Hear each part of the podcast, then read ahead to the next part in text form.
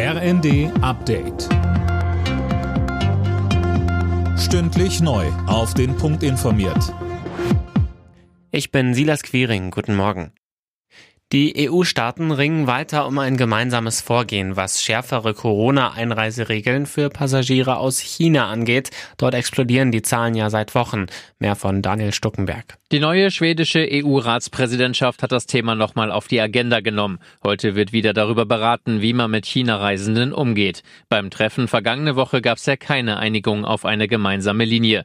Bisher haben Spanien, Frankreich und Italien im Alleingang Pflichttests eingeführt.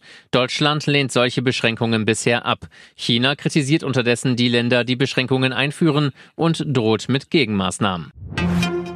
Nach den schweren Ausschreitungen in der Silvesternacht wird weiter über Konsequenzen gesprochen. In der politischen Debatte rückt vor allem die Frage der Integration in den Fokus. Die Berliner Polizei hat inzwischen nähere Infos zu den Tatverdächtigen bekannt gegeben. Ein Drittel der knapp 150 Festgenommenen haben einen deutschen Pass, die anderen stammen aus 17 weiteren Nationen. Die Integrationsbeauftragte der Bundesregierung, Alabali Radovan, warnt nun vor einem Generalverdacht. Im Kampf gegen den Arbeits- und Fachkräftemangel fordert Arbeitsminister Heil, die Unternehmen auf, alle Potenziale voll auszuschöpfen.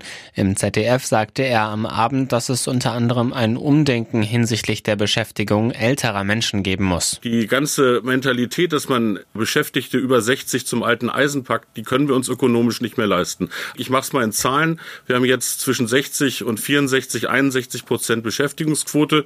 Wenn wir das auf 70 Prozent steigern könnten, wären das zusätzlich zusätzlich 700.000 qualifizierte Arbeitskräfte, die wir schon haben, mit Erfahrung, mit Ausbildung. Und das ist genauso ein Potenzial, das wir angehen werden.